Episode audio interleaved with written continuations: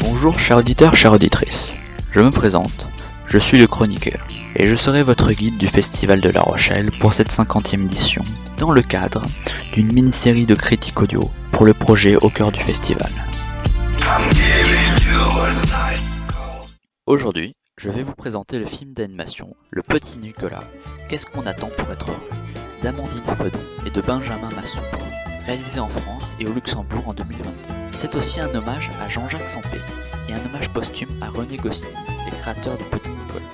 Cette œuvre culte française, qui est Le Petit Nicolas, est réadaptée pour nous raconter l'histoire de sa création.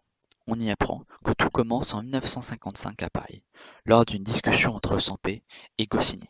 Puis qu'ils testèrent les formats de l'histoire, où Sampé illustre et Goscinny scénarise Le Petit Nicolas.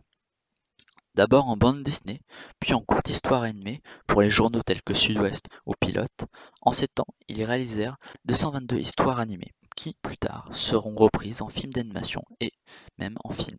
Dans ce film d'animation, on nous y divulgue aussi des anecdotes telles que le fait que les premiers croquis du personnage sont apparus dans le journal Sud-Ouest, ou que Sampé a trouvé le nom Nicolas lors de rendez-vous avec Goscinny en l'envoyant écrit sur un panneau publicitaire accroché à un bus.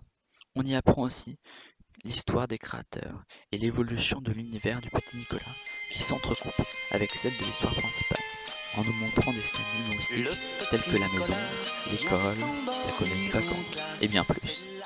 En résumé, un merveilleux film d'animation à découvrir ou à redécouvrir pour connaître l'histoire de la création du petit Nicolas et celle de ses créateurs. À voir pour les plus petits comme pour les plus grands. Chers auditeurs et auditrices, nous sommes maintenant arrivés à la fin de notre podcast. J'espère que vous avez passé un bon moment et vous invite à suivre les projets réalisés par Au cœur du festival sur les réseaux. Quant à moi, je n'ai plus qu'à vous souhaiter une bonne journée et au plaisir de vous revoir.